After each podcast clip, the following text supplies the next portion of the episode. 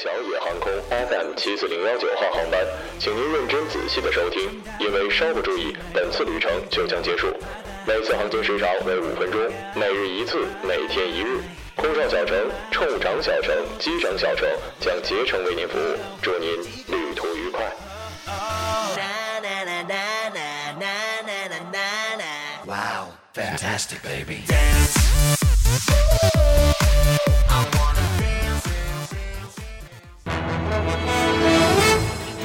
各位听众，晚上好。晚上好，今天是二零一六年四月十八号，星期一，农历的三月十二。欢迎收听日节目。一九五九年的今天，刘少奇当选为国家主席。今天的节目主要内容有：五岁女孩血压高达一百七，医生见到爸爸才知道原因。日本熊本县十一万人避难，排队领物资。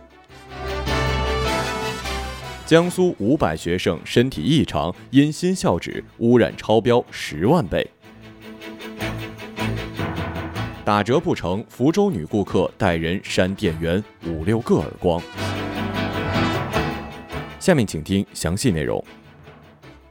湖北武汉一个五岁的小女孩，化名为小米，长得非常的漂亮，在幼儿园很受老师跟同学的喜欢。但是最近小米经常说头晕头疼，一开始老师以为小米着凉了，让她多休息几天。但是几天过去之后，小米的头疼不但没有减轻，反而更加严重了。一个正常人的收缩血压也就在九十跟一百四之间，一个五岁的小女孩血压居然比一个正常人还要高。无独有偶，十三岁的彤彤近期一直喊着头疼，当她被送到医院的时候，收缩压高达一百八。检查之后发现孩子的血管已经像八十岁的老人动脉硬化一样，血管内皮已经严重的损伤。共同点是两个孩子的爸爸都有非常大的烟瘾，长长期在家吸烟。医生表示，被动吸入化学物质会使血脂异常、血液粘稠，破坏心肌组织，降低血管对血压和血流的调节能力，这就导致了儿童的高血压。呀呀呀呀呀呀呀呀！就算你们不为自己的媳妇儿考虑，总得为自己的孩子想想吧。小小年纪就已经动脉硬化，这是多么可怕的问题啊！好在我不抽烟了，当然了，别说是为了女儿了，为了女朋友，我也绝对不能吸烟啊！因为好男人就是我，我就是马小成。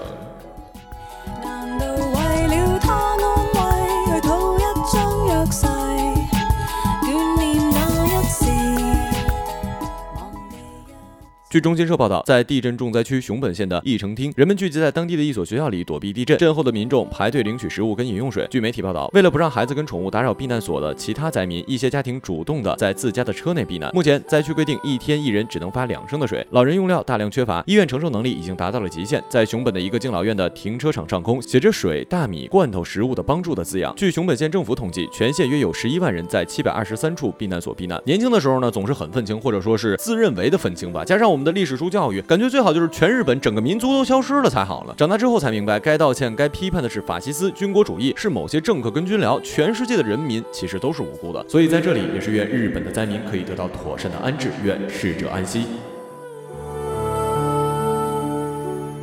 三月的下旬，记者来到了常州市外国语学校，有学生反映，自从去年九月份搬到这个新校址之后，很多学生因为环境的污染出现了各种不适状况。根据了解，常州外国语学校先后有六百四十一名学生被送到了医院进行检查，有四百九十三人出现了皮炎、湿疹、支气管炎、血液指标异常、白细胞减少等异常症状，个别呢还被查出了淋巴癌、白血病等恶性的疾病。按照教育部门的解释，之所以要选择在现在的校址，是因为学校原来的整体建筑存在安全隐患，所以要另建校区。他们表示已经做过相应的环评，这块地的土壤包括检测都是达标的，就是因为选址的评估报告中，它也是是符合规范的。是符合学校用地的。常州市的教育局副局长这样说道。也许有人会说，局长他们不是专业的，可能真的不知道。我就呵呵了，局长，你们家孩子会送到这家学校吗？合格放屁！这学校根本就是未批先建的，责任到底该追究到谁的身上？在我看来，现在真的不是重点，重点是现在这所学校居然还在上课，还没有换地方，太可怕了！我还是不要生活了，这个世界实在是太可怕了，我还是回到火星去吧。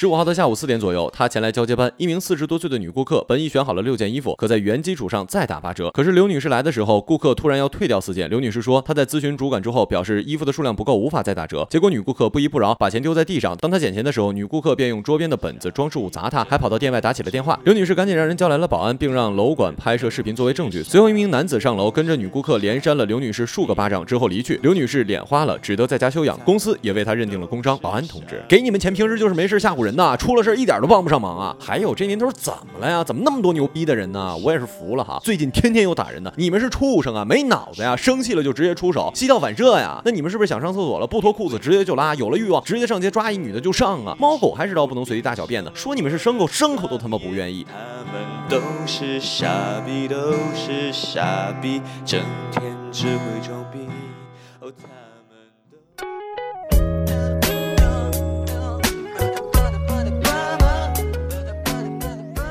今日人物：网络主播。四月十八号起，网络直播有了多重的约束，除了网络直播间必须有标识水印之外，直播内容储存时间不少于十五天被查，所有主播必须实名认证。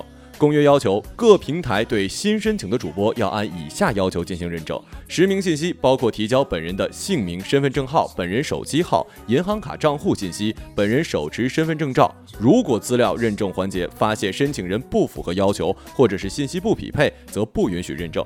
此外，还需要面对面的人工认证。人工认证的时候，申请者需要与审核人在视频聊天过程中回答若干问题，认证过程不得少于一分钟。该公约明确，不为十八岁以下的未成年人提供主播注册的通道。现有主播未进行实名认证的，将于今年的六月一号完成实名认证。风起云涌的网络直播降低了走红的门槛，让众多的草根有了一夜成名的可能。一个麦克风，一个摄像头，成了网络空间里的掘金工具。根据媒体的报道，在斗鱼、YY、一起秀等网络直播平台，年收入上百万的人气主播遍地都是，有的最高年收入甚至超过了一千万，月入六位数。打赏花筒般的网络直播，让主播们名利双收，招人羡慕。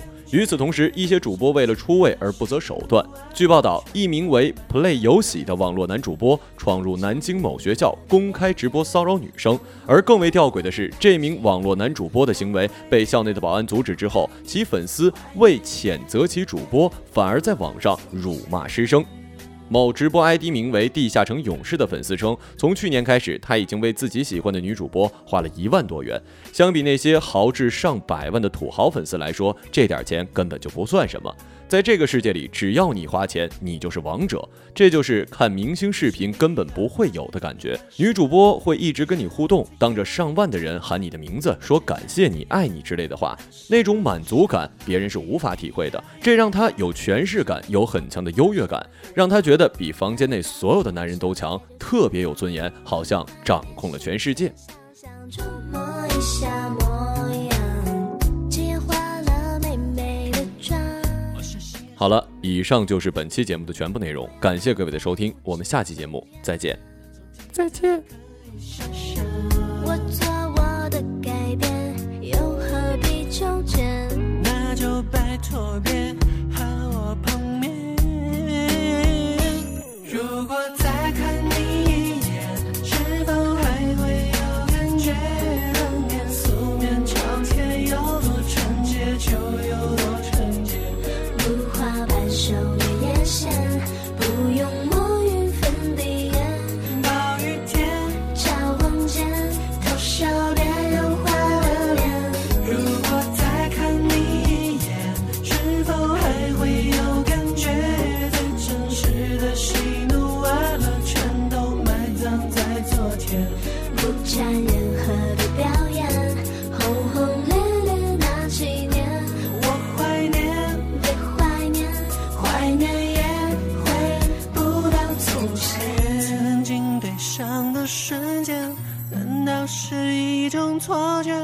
那些流失了的，就永远不会复不见。沾任何的